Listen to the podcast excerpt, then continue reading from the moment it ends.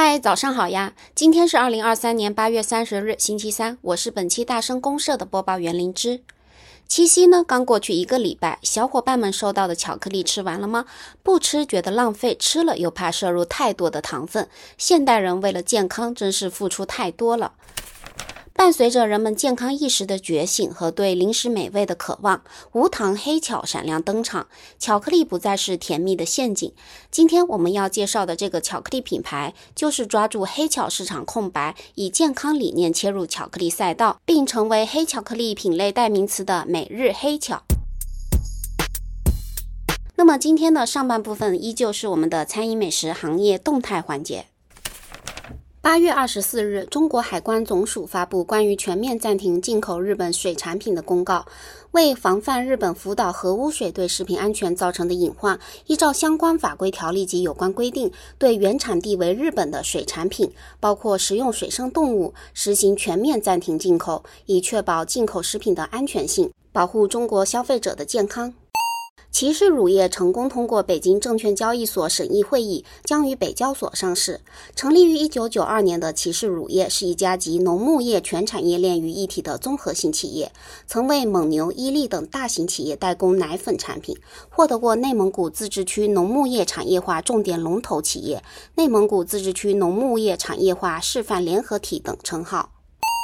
Brand Finance 发布了2023全球最具价值乳品品牌 Top Ten，其中包括三家中国企业，伊利和蒙牛分别位居第一和第三名，启富则位于第十名。自2019年以来，伊利已经连续多年位居该榜单榜首。某短视频平台消费者爆料称，奈雪的茶500毫升霸气轻提实际测试只有390毫升，质疑奈雪的茶存在缺斤少两的情况。品牌则回复称，正常饮品在冰沙融化后会存在些许的空隙，按标准出品后应与五百毫升容器平齐，并表示本次事件会向相关部门反馈。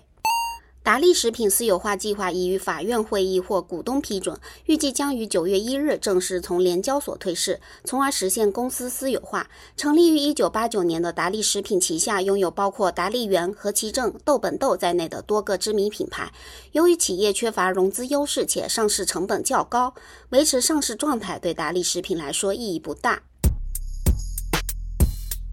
那么在聊品牌之前，我们先来了解一下巧克力的市场背景和市场情况吧。最早进入中国的巧克力是在18世纪前期的康熙年间，被西洋传教士带到了清朝宫廷，而正式通过进口渠道进入我国，则要追溯到1989年，德芙率先打开了中国市场的大门。之后，雀巢和好时巧克力也纷纷前来分一杯羹，中国巧克力市场逐渐被国际巧克力巨头品牌所占据。从 OCC 咨询中国巧克力市场剖析与消费需求洞察中可以得知，2022年中国巧克力零食市市场规模大约在210亿元人民币，占世界巧克力零食市场规模的百分之三，位居世界第九。据智研咨询，2022年中国巧克力行业市场规模及进出口分析显示，中国人平均每年吃巧克力两块，约为一百克。而在欧洲，这一数字是中国的近一百倍。中国的巧克力市场仍处于蓝海阶段，有着巨大的潜力。但是，当前国外品牌占有的市场份额在九成以上，中国巧克力零售市场还是被外资品牌主导着，国产品牌任重而道远。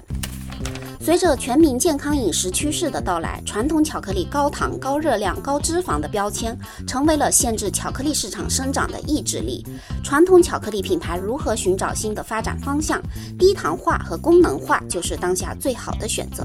例如，龚小善就推出了结合人参与巧克力的原切生巧，成功抢占了一波功能性巧克力的市场份额。许多老牌巧克力企业纷纷加入了这场健康战争中，新生的品牌也开始寻找突围的路径。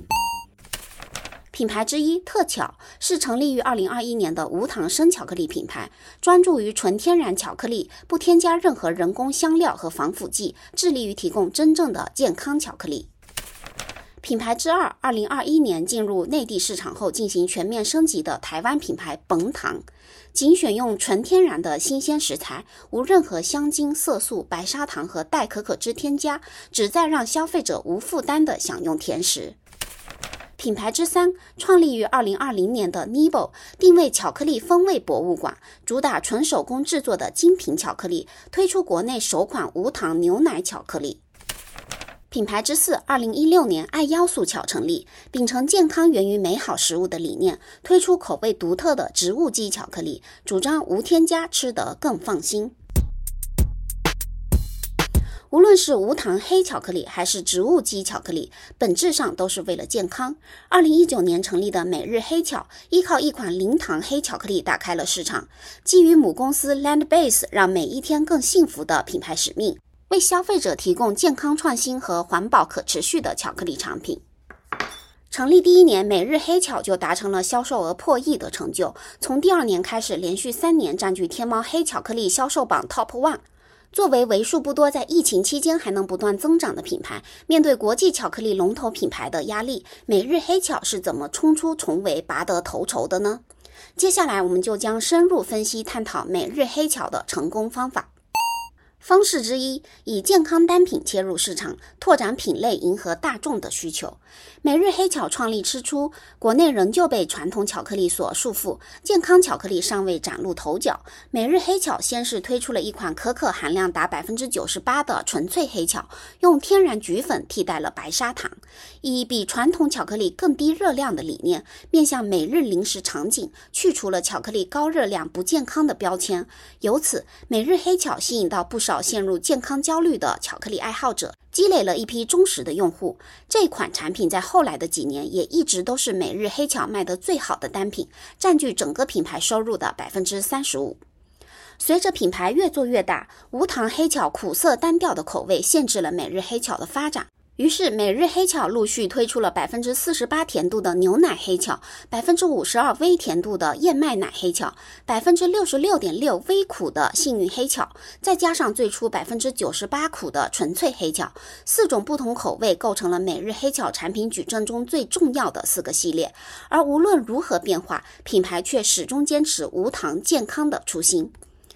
除此之外，每日黑巧还打造玉米黑巧脆和奶酪夹心两大单品，均成为千万级的单品。品牌通过黑巧加饼干的组合，再一次扩充品类，满足更多消费者的需求。在保持高品质的同时，每日黑巧的产品售价始终走亲民的路线，这也让消费者对品牌的好感度日渐上升。方式之二，时尚美观小包装设计，注重环保可持续发展。健康可持续是每日黑巧的品牌核心，这不仅体现在产品上，同时也体现在包装上。每块巧克力都是以单片独立小包装形式存在，便于减少和控制使用量，达到减脂控糖的效果。而精致简约的外包装设计，则是通过干净简洁的文字线条和大面积的留白空间，呈现出简约的美感。除了设计和形式以外，每日黑巧的包装生产也十分遵循环保的原则，采用的均是符合国际环保标准的植物可降解材料。所合作的瑞士包装生产工厂是欧洲巧克力工厂可持续评级第一名，整个生产环节都是采用的百分之九十五的清洁能源，真正做到环保可持续发展。对每个小细节的重视，也是每日黑巧获得信任的重要来源。方式之三，深谙流量时代的打法，层层营销实现破圈。每日黑巧在推出首款无糖纯粹黑巧的时候，以十分重视热量的健身运动爱好人群为切入口，主打无糖无添加的概念，强调了减脂期也能吃的特点。同时，重点选择了瑜伽达人为品牌宣传，在社交平台上不断输出产品的无糖和健康的认知。为了进一步破圈，每日黑巧将目光锁定在最具消费潜力的年轻人，先后赞助《中国新说唱》《潮流合伙人》《青春有你》等头部综艺节目。在年轻群体面前刷了一波存在感，同时选择《青春有你二》的冠军刘雨昕作为品牌首位代言人。官宣当日，社交平台的话题阅读量直接超过了六亿。后来，每日黑巧又签约了当红流量明星王一博，赞助了包括《家人》《时尚先生》在内的一众时尚杂志盛典。作为一个热衷联名的品牌，每日黑巧还十分擅长借力打力，比如与舞台剧《白夜行》推出联名礼盒，与麦咖咖啡联动上新特浓黑金巧克力，与东北大板推出黑巧厚乳壮味冰淇淋等。而与安慕希联手推出的黑巧酸奶，更是抢占了健康低温酸奶的市场，让酸奶品类得到一次新的升级。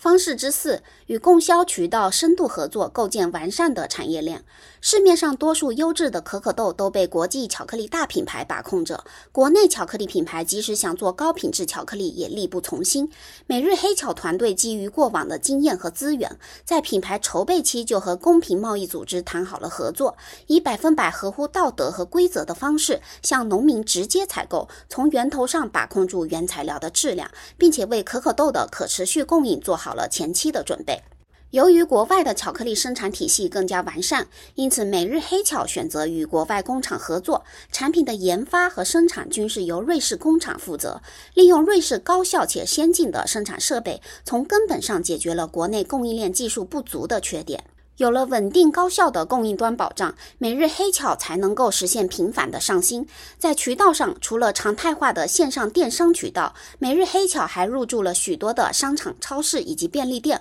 覆盖全国上下近十万个线下终端。通过增加与用户的直接接触，也帮助品牌进一步占领了消费心智。每日黑巧的成功意味着人们对健康和美味的渴望。事实上，无糖黑巧的热量也仅仅是比传统巧克力更低而已。想要靠吃巧克力减肥，那是不可能的。有需求就有市场。或许人们对无糖的需求只是想要一个安享美味的理由罢了。随着越来越多巧克力品牌入局黑巧赛道，每日黑巧还能不能继续保持领先，还得看它未来的路会如何走。好了，今天的大声公社就到这里结束了。你喜欢吃无糖的黑巧克力，还是甜蜜蜜的传统巧克力呢？欢迎在评论区留言讨论。那么，以上就是我们本期大声公社的所有内容。感谢您的收听，我们下期再见。